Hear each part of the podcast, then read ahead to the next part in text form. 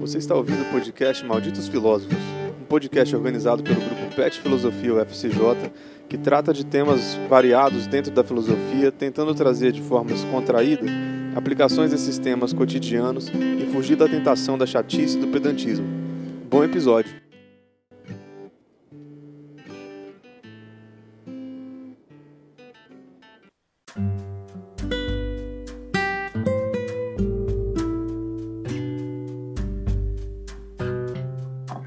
Nossos canais de contato para lembrar vocês são o e-mail petfilosofia.ufsj.edu.br e o Instagram, petfilosofiaufsj.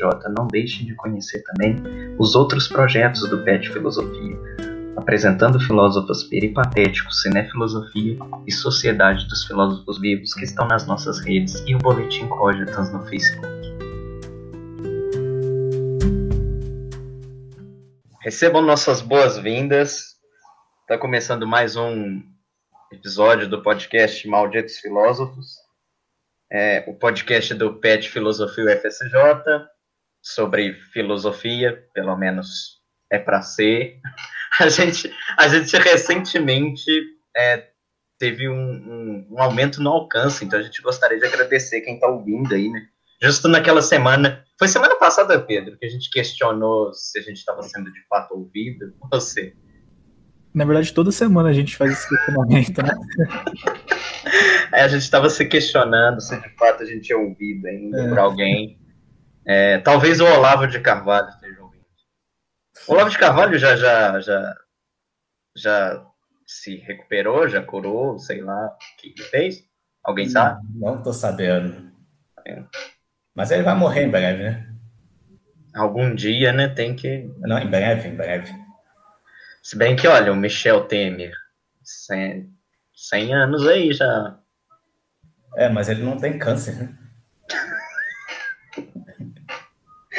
É verdade. Ah, o Lula teve. E, e tá aí também. Verdade. Com as coxas saradas. Vocês viram as coxas do Lula? Ai, meu Deus. Então vamos lá. Então, eu sou David, sou graduando em filosofia, eu quase esqueci o que eu tinha que falar.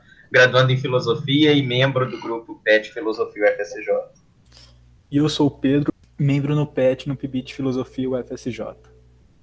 Eu sou o Gustavo, sou professor do Departamento de Filosofia e tutor do PET. Gustavo gostou de, de vir e topou vir de novo. Nosso primeiro convidado, como é que fala? Que volta, sei lá, fiel. Vai virar cadeira cativa. Quem sabe. Mas então, hoje a gente está aqui para falar sobre o problema do mal. Não é isso, Gustavo? É isso, vocês falaram que faziam um link com o que você estava falando no episódio passado. Sim, é. O, o, episódio passado, basicamente, a gente falou sobre é, causar dano a seres inferiores, né? Por exemplo, pisar em formiga. Porque que, sei lá, pisar em formiga, ninguém me repreende. A não ser que você seja um budista, acho que budista não pode, né, pisar em formiga. Jainista. Quem? Jainista. Eles é que são mais... Mais radicais, assim, nesse sentido? É, alguns não andam nem de carro, eles andam para não bater inseto no vidro, essas coisas. Eles andam, alguns andam na frente varrendo para não matar nenhum inseto. Mas varrer um inseto não mata o inseto? Não, acho dificilmente, cara. Eles têm um exoesqueleto, eles costumam ser bastante resistentes. Às vezes nem pisar, você já tentou matar uma formiga? Ou uma já. barata? Barata é mais difícil. É um trabalho. Barata. É, barata é mais difícil. É, é, verdade. Mas então, a não ser que você seja é, um jainista, é, então você provavelmente não, não, ou não acha errado pisar numa formiga. Ou, é, ou, ou, um vegano, ou uma formiga. se você for uma formiga, eu acho que é. é. Realmente, você vai. Mas então, se você não tiver nesses grupos, você não acha errado, mas um grupo mais amplo acha errado se eu pisar num cachorro, por exemplo. Não matar, claro. Sei lá, só pisar no cachorro de propósito. Né? E a gente estava discutindo justamente isso, né? De onde, por que, que a gente é, repreende num caso e não repreende no outro, pelo menos não na maioria das vezes e tal. É, eu lembro que eu falei que por causa da, da questão de manifestar sofrimento, né? Tipo, você pisa numa formiga, você não. Formiga não grita, o cachorro vai, vai fazer aquele barulhinho que ele faz, né? Se você pisar é a famosa regra da sobrancelha. Sei. Regra da sobrancelha? É, se não tem sobrancelha, não tem cara de dor, foda-se. Não conhecia essa regra. É, por isso que a gente mata peixe sem problema. O peixe não tem sobrancelha, a gente come. Agora que se tiver sobrancelha, normalmente faz cara de dor, e aí a gente sente pena dele. Galinha não entra na regra da sobrancelha também. Galinha tem pálpebras, pelo menos, né? Ah, sim, é. Ajuda. Então seria a regra das pálpebras. é, a galinha vai fazer uma cara meio que tô morrendo, tô desmaiando. É, por isso que eu pensei. A galinha faz uma carinha de dor ali. É. Pelo menos as minhas aqui grita até para botar ovo. Então. Bota um ovo de avestruz, né? Por isso que ela tá... Mas então era isso o, o nosso tema passado, a gente falando de sofrimento, etc. Sofrimento no mundo, causador e tal. Então acho que assim, forçando a barra, dá para encaixar que dá para falar que tem a ver com o episódio passado. Não, tem, tem. Ah, até porque no, na discussão sobre o mal, você normalmente separa o que a gente chama de mal moral e mal natural. E a questão do pisar em formigas, ela pode ser uma separação interessante, porque se eu vou lá e piso numa formiga pelo simples prazer de matar essa formiga, a gente vai considerar isso uma espécie de mal moral. Agora, se quem está pisando nessa formiga é um elefante que está só andando, ou não é um pisar, é uma fruta que cai, é uma árvore que cai e mata aquela formiga, a gente vai considerar isso um tipo de mal natural. E tradicionalmente as respostas uh, ao problema do mal vão diferenciar entre respostas ao mal moral e respostas ao mal natural, porque é bem comum que uma resposta não responda a outra, certo? A resposta tradicional agostiniana e aquiniana do livre-arbítrio, por exemplo, ela normalmente vai responder uh, ao mal moral. Ou seja, as pessoas, o, o, o mal existe no mundo porque Deus nos deu livre-arbítrio, por algum motivo não muito bem justificado normalmente, o livre-arbítrio é algo bom o suficiente, que é melhor ter um mundo com livre-arbítrio e mal do que um mundo sem livre-arbítrio, mas também sem mal. Uh, e no livre-arbítrio está implicado a possibilidade de fazer o mal. Se você tem um livre-arbítrio e você não é capaz de fazer um mal, você não tem um livre-arbítrio. Na verdade, alguns vão até mais longe, um filósofo vivo chamado Richard Swinburne chega a dizer que uh, a gente não só tem a capacidade de fazer o mal, como a gente pode dizer até que tem uma certa tendência a fazer o mal. De modo que quando a gente não faz o mal, uh, essa ação é considerada de fato uma ação boa. Certo? Ou seja, não é nem meio a meio fazer um mal ou fazer um bem. Mas, obviamente, isso não responde, por exemplo, por que, que pessoas sofrem terremotos, tsunamis, porque isso não tem nada a ver com livre-arbítrio. É claro que, quando a gente está falando de filósofos, eles conseguem fazer qualquer coisa, dizer qualquer outra coisa, certo? Então, existem respostas que uh, usam a defesa do livre-arbítrio. No caso, estou aqui pensando no que eles chamavam de defesa estendida do livre-arbítrio, do von Wagner, que vai usar até, de certa maneira, o livre-arbítrio para explicar o mal, o mal natural, basicamente fazendo uma, uma alegoria da queda e de certa maneira, a gente aqui da queda no sentido, né, cristão clássico, a queda do céu, Adão e Eva, o caralho quatro. num certo sentido de que a queda foi uma escolha, né? Escolha da humanidade, de certa maneira. Né? E por conta da queda, a gente é sujeito ao mal natural. Mas aí, aí, sinceramente, eu acho que nesses momentos você só ignora né, esse tipo de maluquice. Tradicionalmente, a gente vai fazer uma diferenciação. Né? E que levanta algumas outras questões, que nem são questões da filosofia da religião, né? até questões da ética mesmo. Se a gente, aqui em São João del Rei, até, sei lá, semana retrasada, estava um dos maiores incêndios florestais que a região já teve. Aparentemente causado por uma pessoa que botou fogo na, na roça dele, foi multado. E a gente, isso obviamente causou muitos males, e a gente considera então como um problema uh, moral. Mas já existe registro na Austrália, por exemplo, de pássaros que pegam gravetos em brasa, num incêndio, e levam para um outro lugar e soltam para atacar fogo nesse outro lugar avisando pegar os animais que fogem ou os animais que morreram. É. E a gente vai considerar isso um mal natural. Não sei, na verdade. É. Então tem, tem uma certa relação do que você estava falando. É. Eu, particularmente, tendo a considerar tudo, eu não acredito na existência do livre-arbítrio, tendo a considerar tudo um mal natural, mas também tem um problema que eu não acredito na existência do mal, então, tendo a considerar só isso tudo como coisas que acontecem. Pessoas e bichos sofrem. Acontece. É, mas é, só, só para começo, a gente começou a falar isso e a gente não formulou o que, que é o problema do mal exatamente, né? Tipo, tá falando. É, a gente não formulou. É, basicamente, a ideia do problema do mal, me corrija se eu estiver errado, mas pelo que eu entendo. Tá bom, desculpa.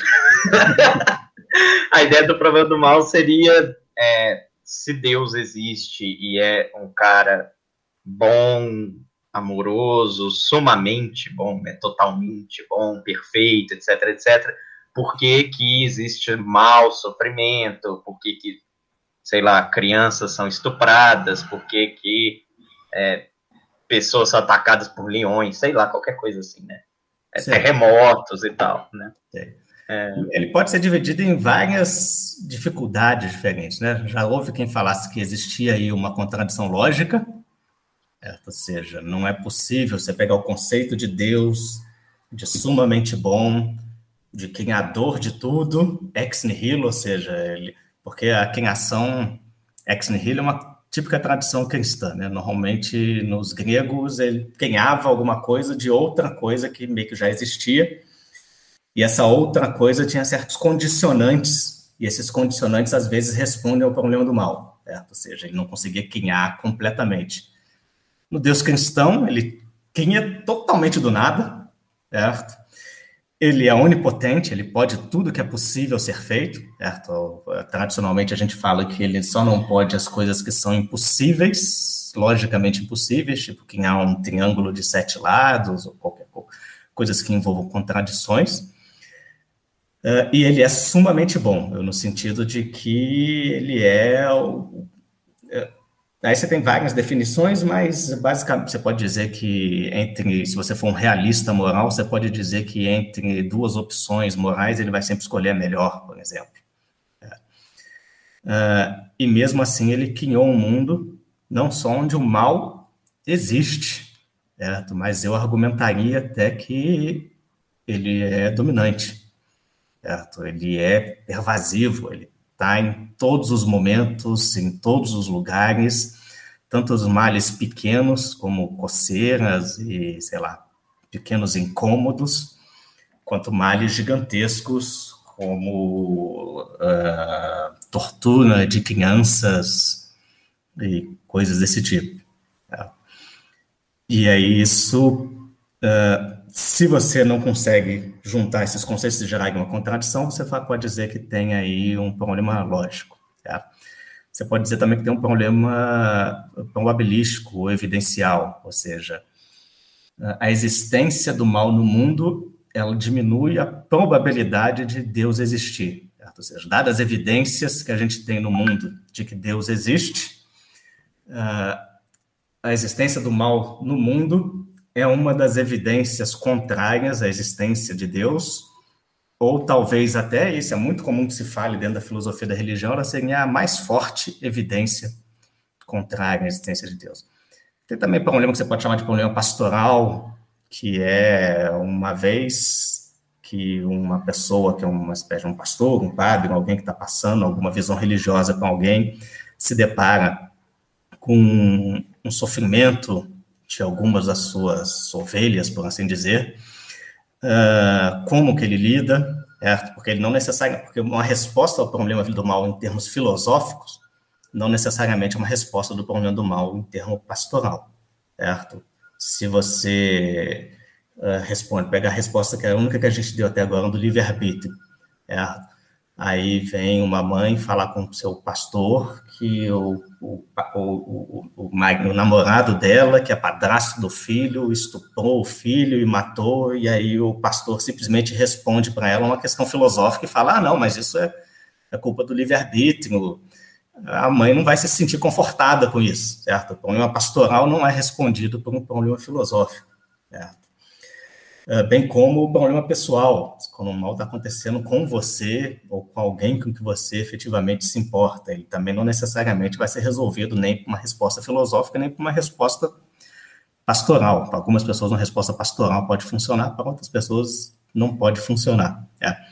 Eu tenho para mim que o problema do mal é principalmente um problema para os religiosos.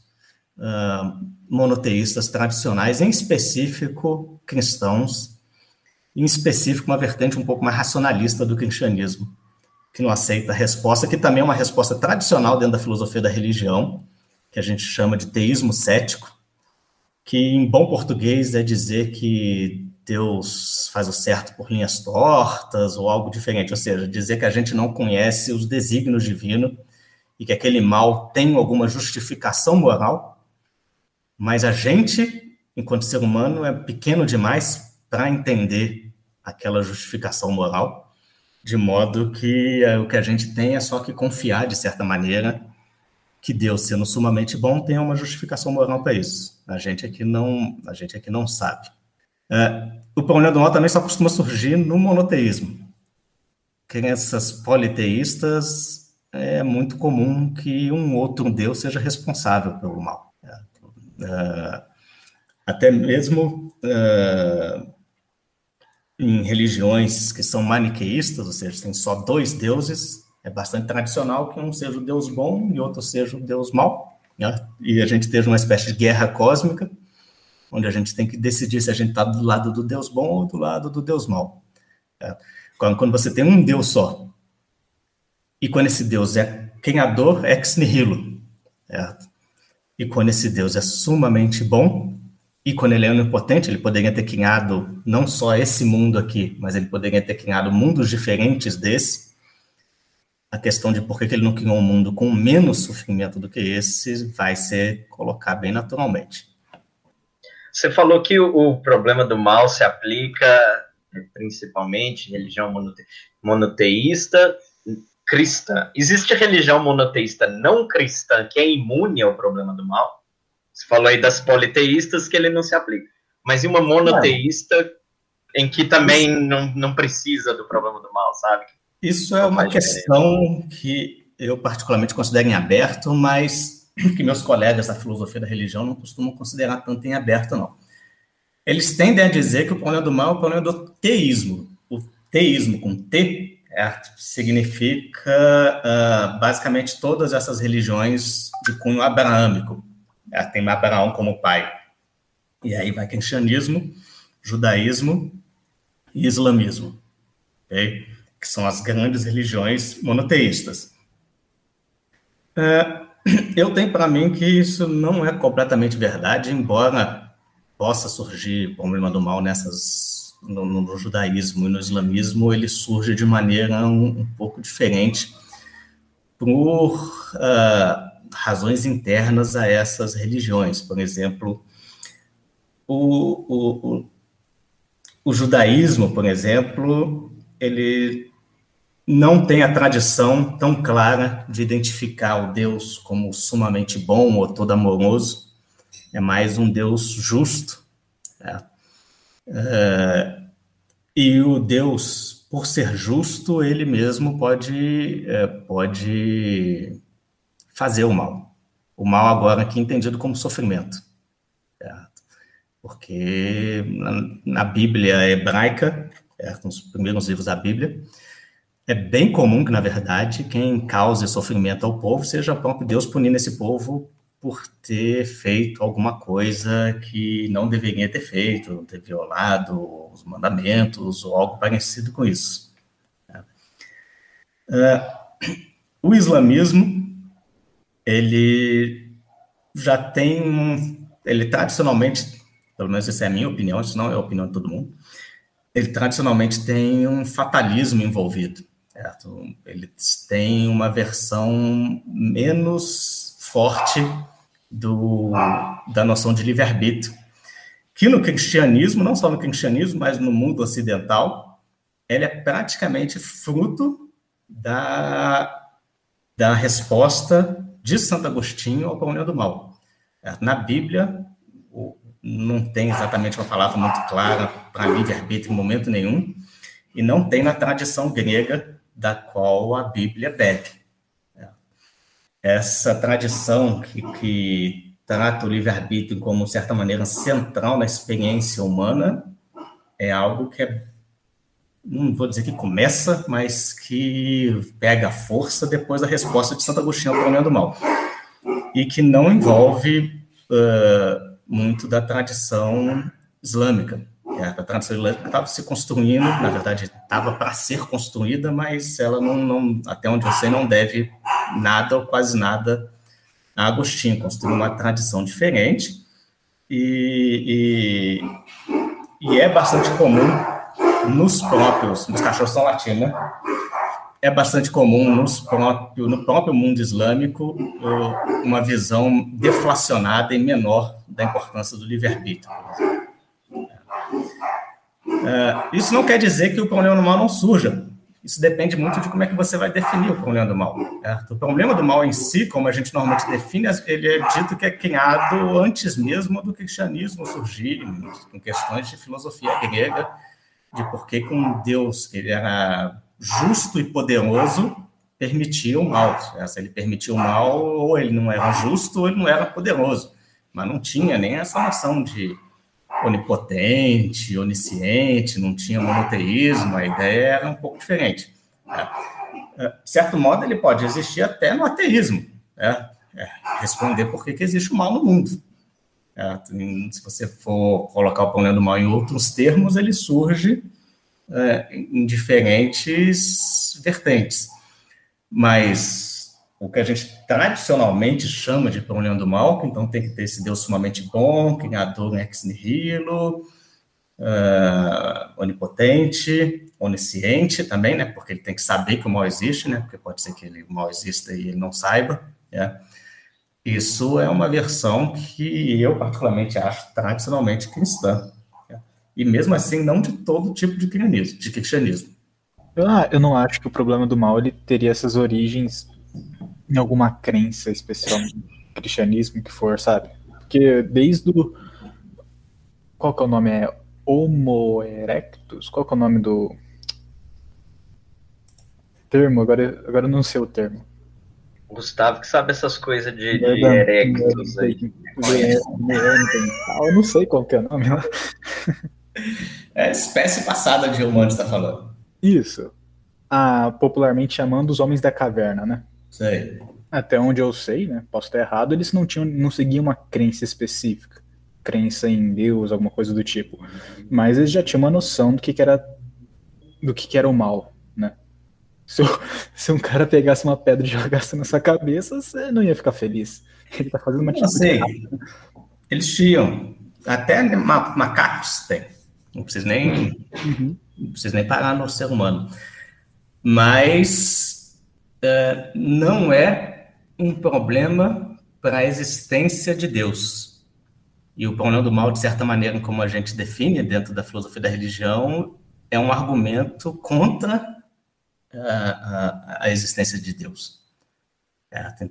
Ele levanta um problema para aqueles que tenham uma, aqueles que defendem que existe um Deus com certas características. Se você não acredita em nenhum Deus, ou se você acredita uh, em uma multiplicidade de Deus, onde os, alguns deuses desses fazem o mal, ou se você acredita que Deus uh, existe, pode até ser um só, mas ele não é bom, de repente ele é um Deus amoral, ele está acima do bem e do mal.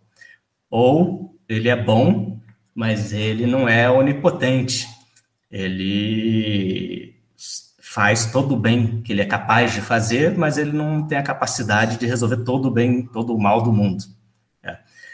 Aí esse problema, de certa maneira, não surge. O mal continua existindo, mas esse Deus, ele não precisa de uma justificativa de como ele pode coexistir com o mal, com a existência de mal no mundo. O único Deus que precisa de uma justificativa de como ele pode coexistir com a existência do mal no mundo é um Deus com certas características uh, peculiares. E aí entra o problema do mal. É mais um problema de Deus do que um problema do mal, certo?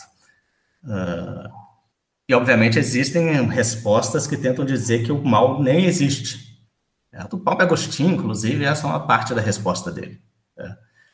O mal é uma espécie de falta, de ausência, certo? Uh, não no sentido de não existir como, sei lá, um triângulo quadrado não existe, ou um unicórnio não existe. Esses dois tipos de não existência são dois tipos diferentes, ok? Mas no sentido de não existir como um, um, um buraco não existe, ou seja, é uma coisa com a qual você interage, certo? Não adianta falar que buracos não existem e passar por cima de um, você vai cair nele. Ele tem ação causal, ele causa coisas em você, mesmo não existindo, diferente de triângulos não quadrados, que não te causam nada, e unicórnios, que também não te causam nada, certo? Uh, nesses dois casos não causam nada porque não existem, certo? O mal, o buraco, de certa maneira, causa alguma coisa em você porque não existe, ao contrário do unicórnio do triângulo quadrado certo?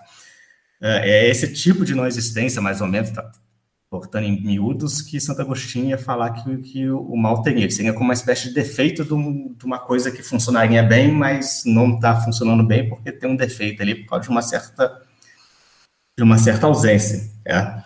Então, assim, o mal sempre existiu, o mal sempre foi um problema, certo? Mas o que a gente tradicionalmente chama de problema do mal é, é o problema da coexistência de um tipo particular de Deus com o mal. E no, no meio cristão, já teve alguém que falou, tá, vamos abrir então mão da onipotência de Deus para uhum. teve algum cristão cristão que falou, ah, Deus não é onipotente, então isso é bom para resolver esse problema? Tem, tem. Na filosofia tem de tudo, cara. Certo? Uh, você tem, uh, uh, na verdade, tradicionalmente, você já tinha, dentro do cristianismo mesmo, antes dessa discussão, uh, uma discussão se Deus era um Deus do impossível ou se Deus só era capaz de fazer tudo aquilo que era possível. É. Para uma pessoa que entende Deus como um, Deus do impossível, certo? ou seja, aquele que é capaz de fazer qualquer coisa, inclusive coisas impossíveis, é você já abriu certa mão da onipotência de Deus quando você fala que ele só é capaz de fazer um determinado conjunto de coisas que são aquelas que não têm contradição. É. A próprio Leibniz, quando ele cria a Teodiceia, e ele cria esse nome, Teodiceia, né? Teo, Deus, e Diceia de, de quer, que é a justiça, é, que é a justiça divina. Então, de certa maneira, ele é considerado um dos grandes pais da discussão do problema do mal.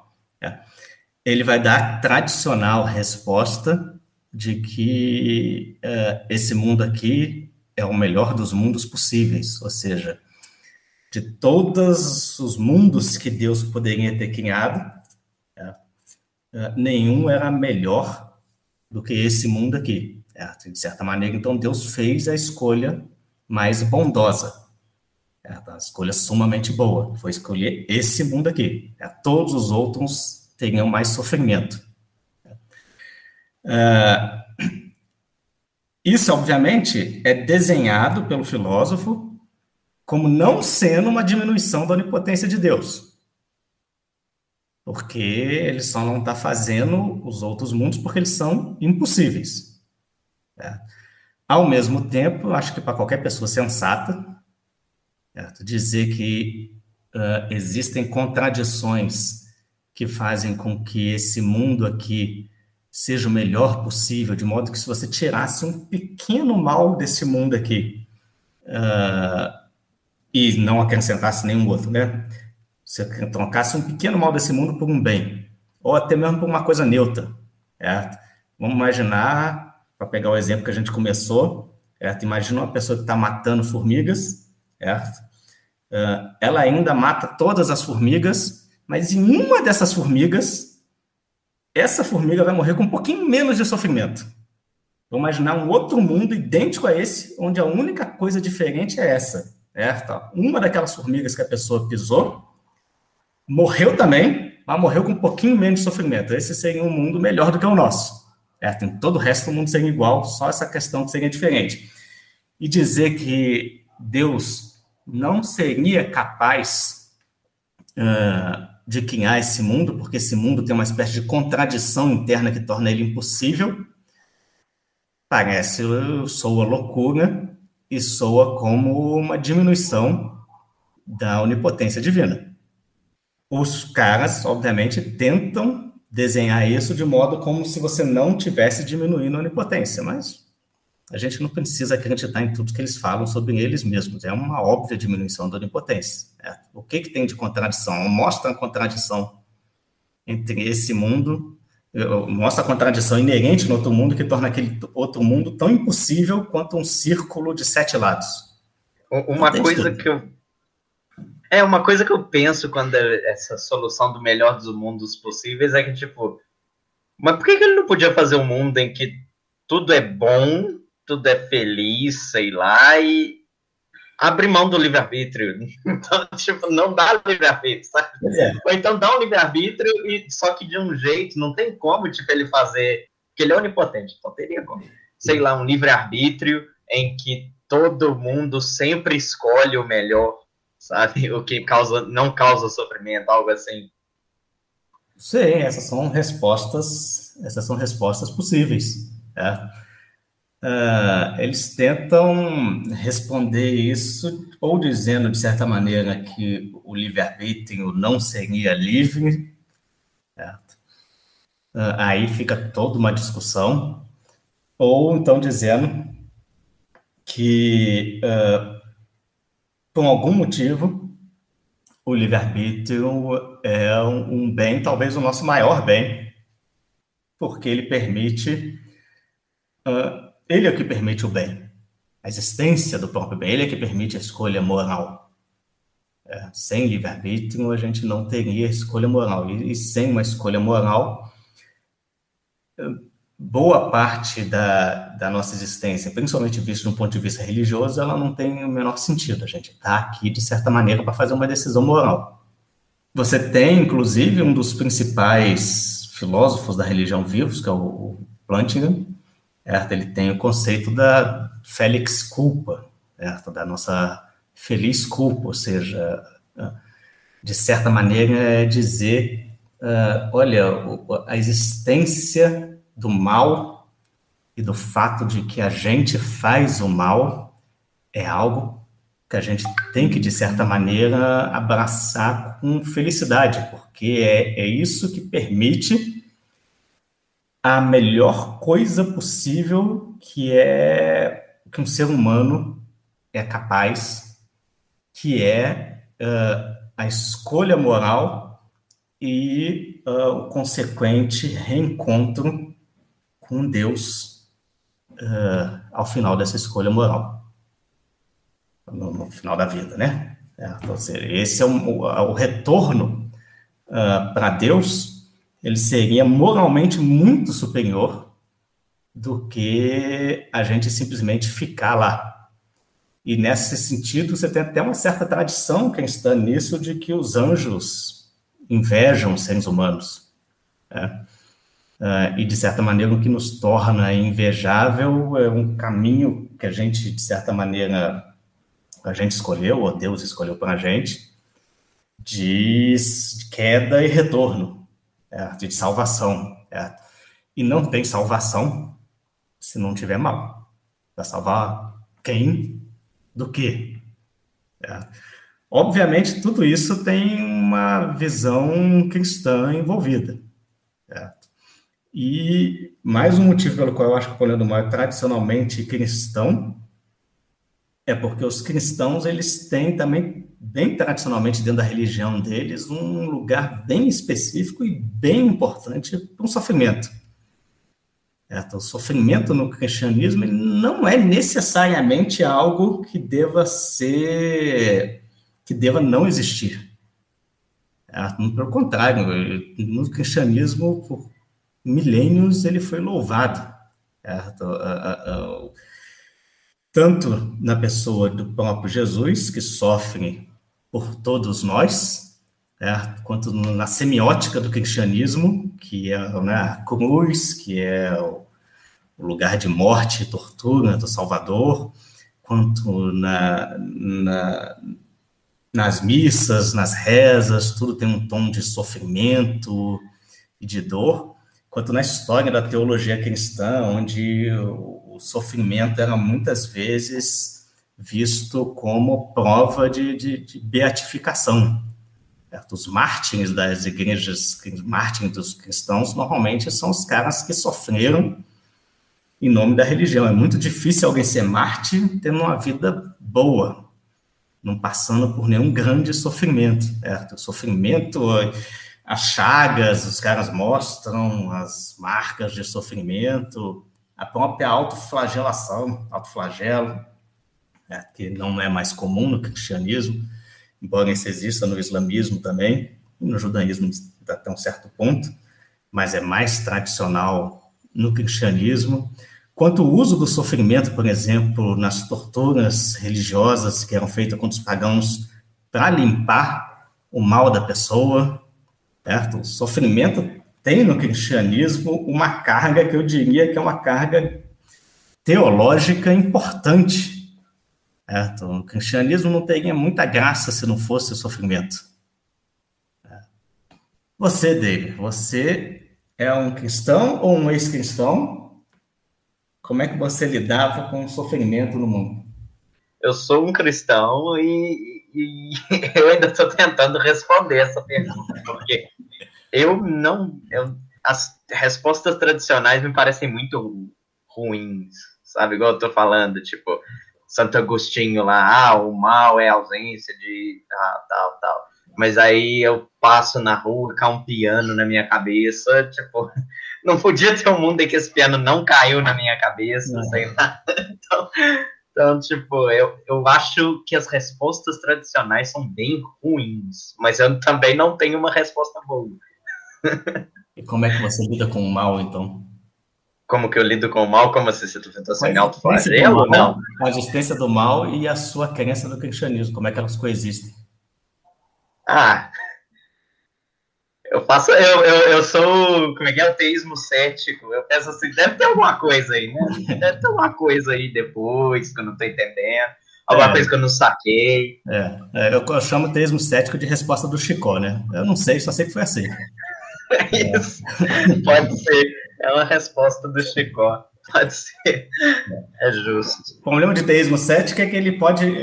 Uma das respostas do teísmo cético, primeiro é você tem que ver se ela é uma resposta cristã embora possa ter partes da Bíblia, da tradição cristã que tendam ao teísmo cético, normalmente é, existem coisas que a gente sabe de Deus. Né? E se a gente não sabe uh, dos planos de Deus em relação à existência do sofrimento no mundo, por que, que a gente tem que considerar que a gente sabe dos planos desse mesmo Deus em relação a esse mesmo mundo, mas em relação a outras questões que não necessariamente o sofrimento, como, por exemplo, a salvação, certo? Ou seja, é o mesmo Deus, tá? a relação dele com o mesmo mundo, se a gente não tem conhecimento de por que, que ele nos faz, ou por que, que existe o sofrimento, por que, que a gente uh, acredita, por exemplo, que desse Deus a gente conhece coisas como as qualidades que os cristãos normalmente, os atributos, né, que os cristãos normalmente oferecem a Deus, né, que nem onipotência, onisciência, todo amoroso, certo? Ou todo o plano de salvação, ou que Jesus Cristo foi colocado no mundo. Você tem um, acaba tendo um ceticismo em relação à, à religião, e alguns argumentam que você pode ter até um ceticismo no sentido global, em relação ao mundo, certo? Aí depende de se a sua, se você vai fazer uma epistemologia onde Deus cria o ser humano com uma capacidade de conhecer o mundo, é, nada garante, já que a gente não conhece esse Deus por completo, a gente não conhece os desígnios dele por completo, nada garante que Deus não nos deu, por algum motivo, uma capacidade é, sistematicamente falsa de conhecer o mundo, de modo que a gente não seja capaz nem de saber se, sei lá, cadeiras existem, para pegar o clássico exemplo das cadeiras. É, filósofos e cadeiras têm uma relação de ódio impressionante. É. Uh... Mesas vem no segundo, né? Cadeiras, depois vem escrivaninha ou mesa também. Que é Eu acabei de pensar no meme absolutamente genial que eu vou pedir para meu colega fazer aqui agora, uma cadeira pensando que filósofos não existem. depois manda para a gente. Vou fazer daqui a pouco. Eles estão olhando o teísmo cético. E o teísmo, mas o teísmo cético é uma das vertentes mais comuns, ah, eu diria, entre filósofos que não são radicalmente cristãos. Porque tem aqueles, aquele cristão roxo, esse não costuma aceitar muito o teísmo cético, não. Esses, esses uh, tá certo que você precisaria fazer um estudo de filosofia experimental e ver né, a atribuição que as pessoas dão à crença em relação às atribuições. Aí eu estou falando de chute intuitivo. É, tem que fazer um estudo, seria um estudo interessante, aí fica a dica para alguém que queira fazer doutorado em filosofia experimental da religião.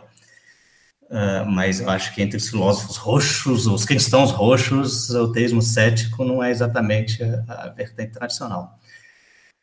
Muito pelo contrário, eles, eles, me parecem, e isso é uma coisa que os teístas céticos criticam dos outros filósofos da religião, eles me parecem diminuir a importância ou a relevância, ou às vezes até mesmo a existência do mal. Certo? Quando eles tentam justificar o mal de outra coisa. Certo? Aí a gente chama isso uma espécie de antiteodiceia. Tem alguns filósofos, principalmente da linha de teísta cético, que vai dizer, olha, uma vez de frente ao mal, o que uma pessoa tem que fazer não é justificar o mal. Porque Deus não precisa de justificação, certo? Uh, ainda mais de uma pessoa. O que a pessoa tem que fazer é usar das suas capacidades né, práticas para diminuir o mal daquele observa, certo? Ou seja, o que uma pessoa efetivamente tem que fazer uma vez de frente ao mal é arrumar algum modo daquele mal ser menos mal. Diminuir o sofrimento, fazer alguma medida paliativa, ou evitar aquele mal, qualquer coisa assim. É. E quando você tenta justificar o mal, você, de certa maneira, não está trabalhando naquilo que você deveria estar tá fazendo, que é diminuir o mal. Muito pelo contrário, você está dando uma justificativa para aquilo que deveria ser combatido. E nesse modo, a própria tentativa de responder à questão do mal é um mal. Certo? Esse a gente chama de uma antiteodiceia. Uma teodiceia não deveria ser feita por um cristão. Certo? O cristão deveria, na verdade, tentar diminuir os mal e sofrimento no mundo. Mas aí, mais uma vez, a gente levanta o problema da teodiceia para um teísta cético. Se você não sabe o porquê que aquele sofrimento está acontecendo, por que, que você tem que diminuir? De repente, aquele sofrimento tem uma boa razão de ser, e você diminuindo aquele sofrimento, você está atrapalhando os planos divinos. É, é uma boa, é uma boa encruzilhada. Sim. Mas o Pedro ia falar um negócio. Deixa o Pedro o que eu ia falar. falar acabou que vocês já comentaram, que era sobre. que eu não acho que eu, a onipotência de Deus é, invali, invalidaria o mal.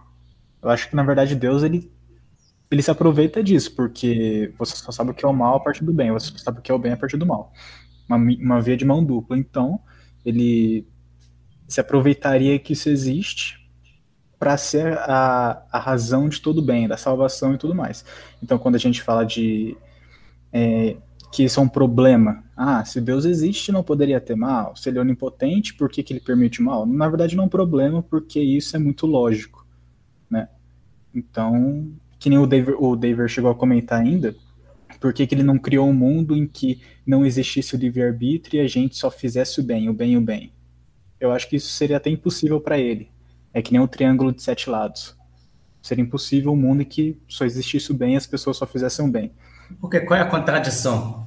É, é isso que eu não entendo, eu não vejo a contradição lógica nesse Existe uma visão que, que puxa é uma resposta que a gente pode chamar de estética do Pão do Mal, que diz que e o Agostinho também, o Agostinho ele deu fonte para várias respostas diferentes, mas é tudo na cabeça dele uma grande resposta só. A gente é que está separando aqui.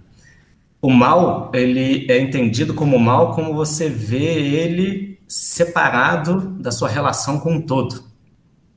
Certo? Uh, uma vez que você vê ele dentro da relação com o todo, certo? ele perde, de certa maneira, esse caráter de mal. Seria como você dizer, olha, se eu estou vendo um quadro, mas eu estou vendo só um certinho ponto é, escuro ali, certo? Eu posso dizer que aquele é um ponto escuro. Certo? É, mas se você compara isso, se você olha o quadro como um todo, sem os pontos escuros, o quadro não é capaz de mostrar aquilo que ele tem que mostrar. E o quadro como um todo é belo, mesmo que uma parte específica desse quadro não seja bela. Okay? É, de certa maneira, o mal seria quando você olha para uma parte específica certo? Você vai lá ó, isso aqui não é belo, isso aqui é sofrimento, certo? mas se você fosse capaz de conhecer o todo, você veria que aquele sofrimento, na verdade, compõe um conjunto maior, e esse conjunto maior julgado como um todo é bom. Essa resposta tende a ser uma resposta que tende ao teísmo cético, porque a gente não é capaz de ver o conjunto como um todo. A única coisa que a gente pode fazer é acreditar que Deus, se foi ele que pintou o quadro, o quadro é bom e belo. Certo? Mas qual é esse quadro? Uh, como é que ele é? A gente não conseguiria, não conseguiria ver. Né? Mas eu não sei, Pedro, porque eu, eu, não, eu não vejo. E, e, outra coisa, você falou assim, você falou que o Deus aparece como trazendo a salvação e a parte boa no mundo que o mal existe. Mas esse Deus é o Deus que criou esse mundo onde o mal existe. Por que cargas d'água ele criou esse mundo onde o mal existe? Porque é. senão ele não teria relevância. Não. É, mas é meio escroto da parte dele, né?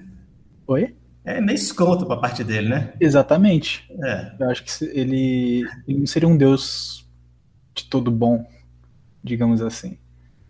É, imagina, pensa isso em termos humanos, né? Eu, eu pego uh, um monte de criança na rua e botam num lugar sem água e sem comida e cheio de dificuldades, só para que eles consigam chegar em mim, para que eu possa dar água e comida para eles e falo, olha, viu como é que eu sou bom? Eu dei água e comida para vocês. É, então as crianças vão naturalmente perguntar, mas, mas por que por cargas d'água inicialmente você tirou água e comida da gente?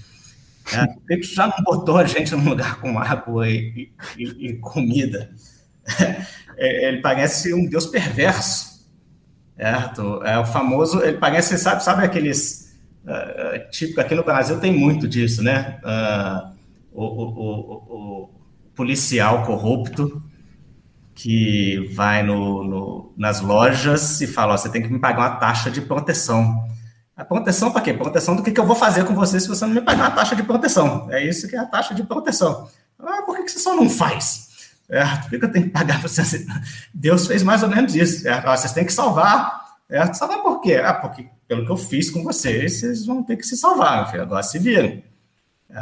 É, parece um, um, um, Deus perverso, parece um Deus canalha. E qual seria o, a resposta estética lá que você falou do quadro e tal? Qual que seria o contra-argumento? Tipo, para falar que essa resposta não é boa. Tem algum bom contra-argumento? Primeiro, né, são as argumentações em relação ao teísmo cético, porque você está assumindo que tem uma, uma completude que torna aquilo bom ou belo, que você está simplesmente assumindo. E segundo, que uh, isso não responde ao que a gente poderia chamar de problema existencial do sofrimento, certo?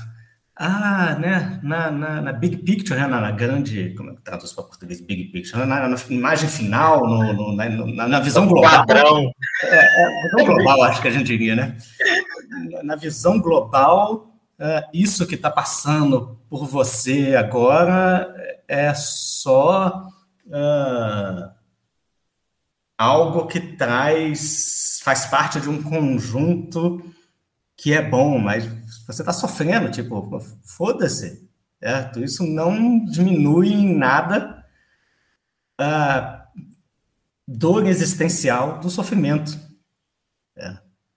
Isso, na verdade, de certa maneira, uh, tira do sofrimento prático, ou seja, do sofrimento da pessoa que está efetivamente uh, sofrendo, tira, de certa maneira, um valor existencial daquele sofrimento. Ah, o sofrimento não é nada. O sofrimento é só um negocinho numa visão global, onde ele, ele, ele não é sofrimento, na verdade, de certa maneira. Não é que ele não é sofrimento. Mas ele não tem valor existencial. Foda-se que você está sofrendo. É, é, é, basicamente isso que essa resposta estética faz. Você está sofrendo? Foda-se. E isso, eu diria que, de certa maneira, é, é, a gente poderia considerar antiético. Dá para entender essa noção, certo? De diminuição da relevância existencial do sofrimento da pessoa que está sofrendo quando você fala para ela que aquilo ali é, é, é não interessa o que está acontecendo com ela naquele momento, interessa só ver isso. A gente pode fazer isso, por exemplo, vamos pegar um outro exemplo, não necessariamente envolva sofrimento, certo? Uh, Para pegar um exemplo, o pessoal da filosofia gosta muito de política, né? Uh, a gente fala, ah, a gente vai precisar fazer né, uma revolução, não precisa de revolução, na verdade, não. Vamos pensar que a gente tem que fazer uma política pública para melhorar as contas do país. Nessa política pública, a gente vai ter que cortar certos gastos sociais. Nesse corte desses gastos sociais, algumas pessoas vão ter que sofrer, vão ter que morrer de fome, vão ter que morrer na fila de, de, de médico. E aí chega o presidente do país e fala: não, verdade, essas pessoas desse momento de transição da política pública, essas vão ter que sofrer mesmo, foda-se. É? Mas na imagem global, certo? o Brasil vai conseguir sair de uma certa um déficit e vai entrar numa era de prosperidade. Certo? Você pode falar isso, e pode até ser verdade, mas você está ignorando completamente, está mandando um foda-se para o sofrimento daquelas pessoas que estão ali pagando o custo daquilo. É, está falando, olha, o seu sofrimento não importa se você vê a imagem global. É. Não é uma resposta muito cristã. Deu para entender, é. é verdade. Por que, que Deus teria que ser de todo bom? Ele não pode ser uma pessoa. Pessoa não, né? Ele não poderia ser. não, ele é uma pessoa. Ele Deus pode ser uma pessoa. Deus gregos lá. Não, Deus cristão é uma pessoa, ele é pessoal. Isso faz parte da defesa é. do bom e do mal. Pessoa no sentido de que ele tem intenções, desejos, crenças por que, que ele tem que fazer sempre o bem, causar o bem? Ele, voltando àquela minha pergunta, ele, ele pode não... ter criado o universo, o mundo, por exemplo, mas tá, o que, que isso tem a ver com ele ser de todo bom? Ele não tem, universo, né? ele não precisa. Mas aí a questão do problema do mal não surge. É. Uh, aí o, aí a, a, o problema está resolvido. Do mesmo jeito que o problema se resolve, simplesmente se dissolve se você falar assim, ó, o problema do mal é o problema da coexistência de Deus com o mal. É, mas Deus não existe. Bom, o problema é resolvido. Certo? Ou o mal não existe. O problema é resolvido. Ou Deus não necessariamente é bom. Deus pode ser amoral, ou pode ser que nem um Deus que quer fazer o bem e o mal. O problema também, bom, acabou. O problema não existe. Está resolvido. Certo? Não, tem. Uhum. É, o, o problema do mal é um problema de coexistência de, de, de duas coisas que parecem impossíveis ou muito difíceis de coexistir. A existência factual do mal e a existência de um tipo específico de Deus. É, se você não acredita ou na existência factual do mal, ou não acredita na existência de um tipo específico de Deus, esse problema simplesmente ele dissolve, não é nem que ele é respondido, ele, ele desaparece, certo? Aí é que tá, né, pro, pro, pro cristão, monoteísta, tal, tal, tal, tal, que é essa frente que você falou, só é, é a única frente aberta para ele é dizer que o mal não existe, né? Porque as outras duas frentes ah, não, ele existe. Ou então tentar responder de alguma forma mirabolante, mas ou vai falar que o mal não existe, ou porque ele não pode falar que Deus não existe, nem que Deus não é bom, porque é a é. crença, faz parte da crença dele. Mas ele pode fazer o que os filósofos fazem de melhor, que é definir existe o bom, o onipotente, de uma maneira criativa o suficiente que seja capaz de abarcar o mal. Certo? Isso ele pode fazer. Certo? Ele, o, o Deus bom, é, ele pode causar sofrimento se você conseguir definir que o sofrimento, em certa medida, é bom. Certo? E aí o sofrimento pode ser bom, porque, por exemplo, isso é uma das clássicas respostas que a gente chama de resposta, porque você tem a clássica resposta. Quem fez essa divisão é um filósofo muito famoso dentro da filosofia da religião, que é o Rick. Você tem ele faz a separação entre a resposta agostiniana, pelo livre-arbítrio, e a resposta de Irineu, iriniana, que é pelo crescimento pessoal. Então, é como se fosse uma, Deus fez uma espécie de, de joguinho onde você vai passando de fase e você passa de fase, ou seja, tem esse crescimento pessoal a partir uh, do surgimento de sofrimentos, certo? E sem esses sofrimentos você não tem como ter esse crescimento pessoal e não tem como ter certas qualidades também, por exemplo, você não pode ter coragem se não existe mal no mundo, porque coragem é, é a capacidade de você agir uh, mesmo uh, assumindo a capacidade de sofrer alguma coisa, certo? Uh, ou com quase certeza de que você vai sofrer, e ainda assim você age. Isso é uma pessoa corajosa. Se, mundo onde não tem sofrimento, não tem coragem. Certo? É que nem o meu filho quando vai jogar Minecraft no Creative. Ele pode pular de qualquer lugar, que ele não machuca. Então, não precisa ser corajoso para pular. Não machuca, não morre, nada mata ele, então não tem coragem. Certo? Então, para você desenvolver essas qualidades pessoais, esse crescimento pessoal, o mal é necessário. E nesse sentido, esse, o próprio Deus pode criar o mal, sem problema nenhum, certo? Mas isso também, num certo sentido, está uh, falando que o mal é bom. Típico de coisa que só um filósofo é capaz de fazer, certo? Sabe o mal? Na verdade, ele é bom. É. Uh, mas é uma das respostas também mais tradicionais. É uma das respostas também mais tradicionais. O que, que é? Eu tenho uma pergunta para vocês, só uma questão. Eu, eu, eu, eu fiz uma sugestão, eu, eu esqueci de avisar, eu estudo a questão do do mal por um projeto aprovado pela Fundação John Templeton e a Associação Brasileira de Filosofia da Religião. Então, a gente né, tem que publicar e apresentar em, em congressos sobre isso. E não sou só eu, é um grupo, uh, sou eu, o Bruno, Bruno Cunha, nosso professor também, Richard Romero, nosso professor também, a Bárbara Freitas, ex-aluna, e o Fernando, que é nosso aluno de mestrado e nosso ex-aluno de graduação. A gente tem um grupo que a gente chama de Grupo do Mal, certo? e estudamos o problema do mal através do, da, da, Fundação John Templeton é, e da Associação Brasileira de Filosofia da Religião. É, e dentro desse grupo, não desse grupo específico, mas do grupo maior, do grupo da, da Associação Brasileira de Filosofia da Religião, eu fiz uma sugestão baseada nisso tudo que eu estava falando para vocês, do que que torna mal mal e do que que torna o mal não necessariamente um mal. E antes de falar minha sugestão, pergunto para vocês, o que que faz algo ser um mal?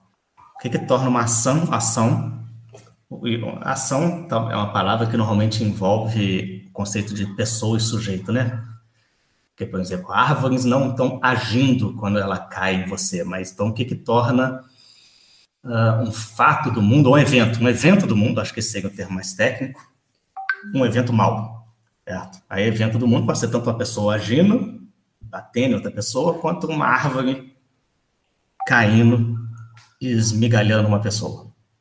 Olha, se, se fosse uma ação só, só para ações morais, talvez dizer que elas não são não racionais igual Kant, porque Kant não. É, mas que elas não são, sei lá, razoáveis, justificáveis. É porque eu tô lendo Thomas Kenlon, aí eu tô com isso na cabeça.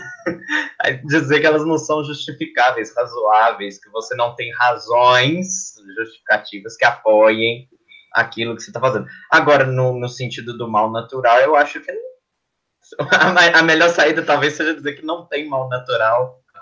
Não tem. É, essa é uma saída tradicional também, né? É bem comum que a gente, quando veja um leão estracialhando um animal e comendo ele vivo, a gente fale que aquilo não é mal nem bom. É, na, é, é, é normal, é, é natural. É. É. Essa é uma separação bastante antiga o ser humano como separado do resto da natureza, né? Uh, mas nem todas as ações que não têm justificação seriam más. Algumas podem ser burras, no sentido de que, por exemplo, uma, uh, se você pergunta para uma pessoa, quanto é que é 2 mais 2? Ela fala 5. Ela não tem uma justificação para aquela resposta, ou não uma boa justificação, pelo menos. Mas ela não está sendo má ela está sendo burra, ignorante, não epistemicamente justificada, mas moralmente ela não está fazendo nenhuma maldade. É. E, é. Nesse caso, não deixa de ser uma ação. Então, sei lá. Porque falar que vai fazer sofrimento nos outros também não é uma boa, porque pode ter ações que vão fazer sofrimento nos outros, mas que no final são boas. Sim, exatamente. É é o caso clássico que eles falam da vacina, por exemplo. Um sofrimento pequeno, que é uma agulhada, é um sofrimento, mas que na soma geral é boa, muito boa. É um preço baixo a se pagar pelo benefício. Eu acho que o Pedro tem uma resposta, hein? não, pior que eu não tenho, né? Porque eu tô pensando uma coisa aqui. Eu lembrei do que, você, do que você falou no sobre o argumento apelão os nazistas? é porque eu falei que toda vez que você vai falar falha moral de alguém, você compara com o nazista, é o argumento é. apelão que eu falo. É. Não você especificamente, tô falando qualquer pessoa. É igual quando começou a quarentena e as pessoas falavam, olha como os nazistas faziam é. quarentena também. Uma, criar uma falácia uh, informal ad nazistum é. Pode ser. Comparar qualquer coisa que você não gosta com nazista. Com nazista. Bom, Mas fala o seu argumento de nazista, Pedro. Fala aí. É errado que eu vou falar.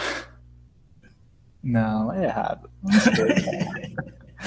Melhor não falar mesmo, não. Sei que vai ser publicado, então. É. Não que eu ia defender você fala e depois na edição a gente só bota uma musiquinha de circo no fundo é. Tem as pessoas que se for, não se vão saber o nome que você falou. É.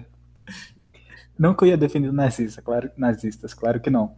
Mas eu fiquei pensando na amplitude de uma situação. Porque se a finalidade maior for uma coisa boa, aquilo pode ser justificável, justificado. Então você matar pessoas durante o caminho para que o objetivo maior seja de fato cumprido, faria aquela ação ser justificada e consequentemente boa, né? Mas aí eu vou, mas aí eu pensei na questão do nazismo. Vamos supor que tudo aquilo que eles fizeram do genocídio e tudo mais no final da Segunda Guerra, se os alemães tivessem ganhado tudo mais, é, ocasionasse algo bom, não só para eles, mas para o mundo como um todo. Então, talvez a atitude deles de matar os judeus, os homossexuais, os ciganos. Peraí.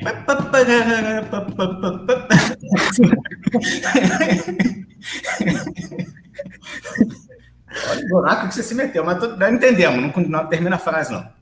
Não, porque, não porque eu tô. Eu realmente tô pensando se isso faria sentido ou não, sabe? Não, não faz. Entendendo. Faz. Aí eu, a, a história é sempre a história dos vencedores, certo? E, e, qualquer que fosse o vencedor, ele seria o bonzinho da história, porque né, os vencedores é que escrevem a história, e quando eles escrevem, eles são os vencedores, eles são os bonzinhos. Nazistas tivessem ganhado, inclusive vocês podem ver isso em The Man the High Castle, é, é Esse livro é muito bom. Ah, você tá falando sério. Eu tenho o livro, o livro é muito bom. Eu não é. li a série. É, então. então vocês podem ver a série ou ler o livro. Os dois são bons. É. Uh, os nazistas é que ganharam. Uh, e, obviamente, na história, eles é que vão ser os bonzinhos. É claro que, sendo uma série americana, os nazistas é que são os malzinhos e a insurgência norte-americana é que vão ser os bonzinhos, né? Porque senão não seria filme norte-americano. Uh, mas a minha resposta, Pedro, é mais ou menos pelo caminho da sua. Né? Eu vou dizer uh, que o que faz uma coisa ser uh, má não é necessariamente o sofrimento que está ali envolvido, mas de certa maneira é a gratuidade, a falta de finalidade. Certo? Ou seja, quando você toma uma vacina, a gente não vê a dor da vacina, é um sofrimento, mas ela não é má, porque ela tem uma meta e a meta é boa, certo? Uh, no entanto, a gente pode até entender a dor da vacina como má, se a gente entender que é pelo menos possível causar aquele benefício, que no caso é a imunidade, sem a injeção. Ou possível nesse momento, vamos imaginar, por exemplo, que existisse um outro modo de você causar imunidade, mas o governo escolheu causar por uma injeção mas o outro modo causa menos sofrimento do que a injeção. Então, nesse caso, aquele sofrimento daquela injeção é um mal gratuito, certo? Porque ele não precisa daquele sofrimento para atingir a meta, certo? Uh, ou então a gente pode até imaginar no futuro, ou seja, a gente pode entender o sofrimento da injeção da vacina como um mal, no sentido de que a gente entende que em algum momento no futuro é possível desenvolver algum tipo de tecnologia onde a gente consiga ter a imunidade sem a dor da injeção. É, aí, nesse sentido, aquela injeção, aquele sofrimento, a gente pode dizer que ele, embora possa não ser gratuito na prática, porque a gente ainda não desenvolveu essa tecnologia, ele ainda assim é gratuito no sentido de que ele não é necessário para que a imunidade aconteça, ele não é necessário para um bem acontecer. É, poderia não ter acontecido. É. Então, é, é, é, de certa maneira, essa gratuidade que faz com que aquilo seja um mal.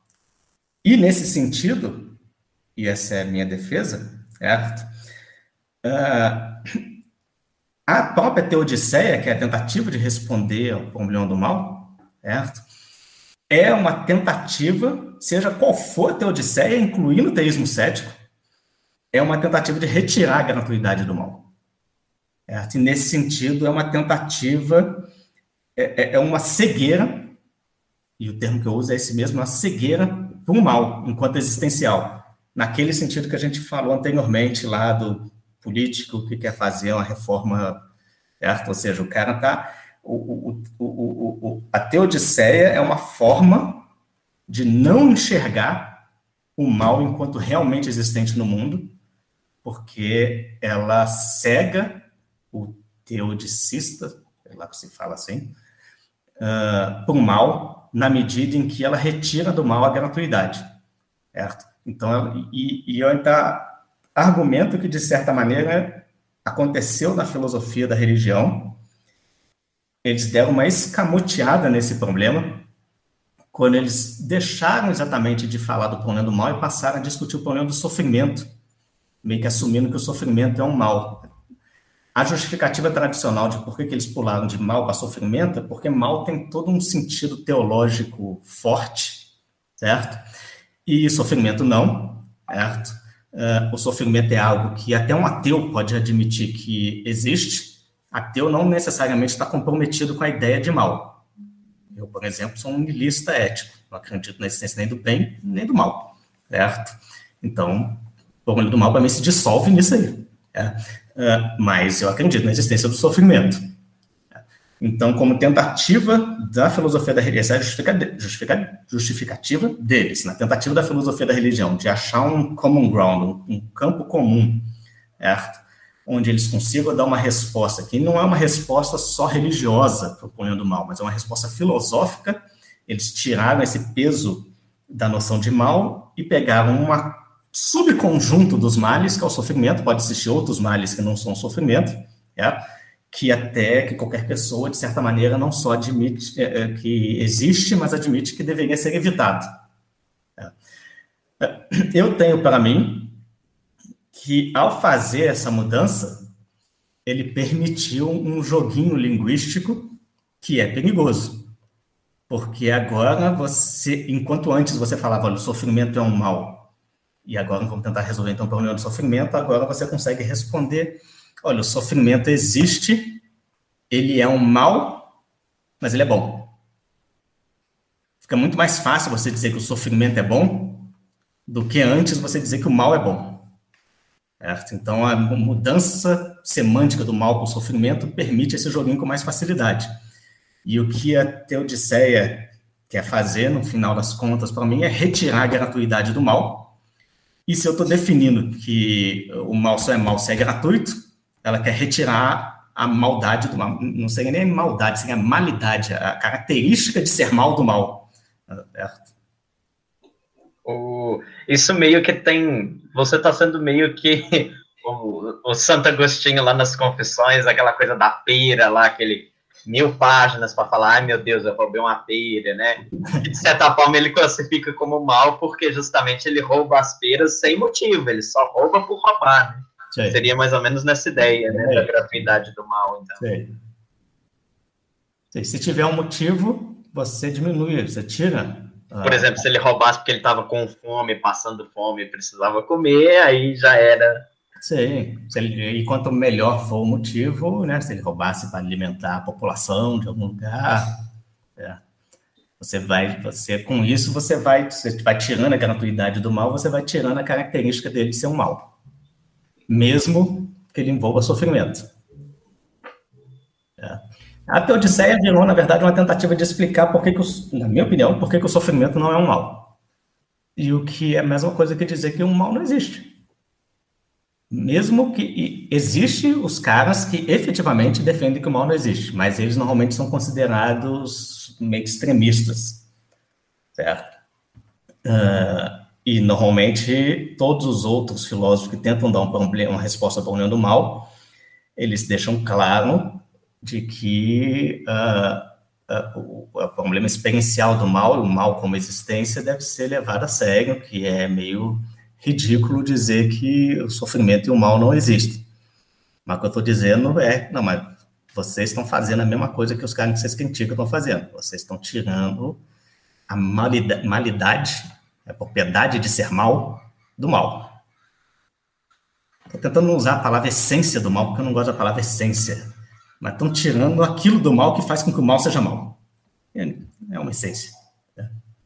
Onde que estaria mais ou menos esse padrão para definir? Porque, tipo, vamos Na falar de canibalismo. Mas, tipo, vamos falar de canibalismo. É, para os canibais, a atitude deles de matar outras pessoas não é gratuita. Tanto é que eles fazem todo um ritual, é meio que tirar a culpa deles e tal rebaixam as outras pessoas para uma categoria inferior para que realmente eles possam comer elas. Uhum. É... Então, para eles, aquela atitude não é gratuita, não é o mal. Uhum. Mas, para os olhos da sociedade, isso sim é o mal. Não há justificativa. Independente se ele faz ritual ou se não faz ritual, você mata outra pessoa para comer se tá errado.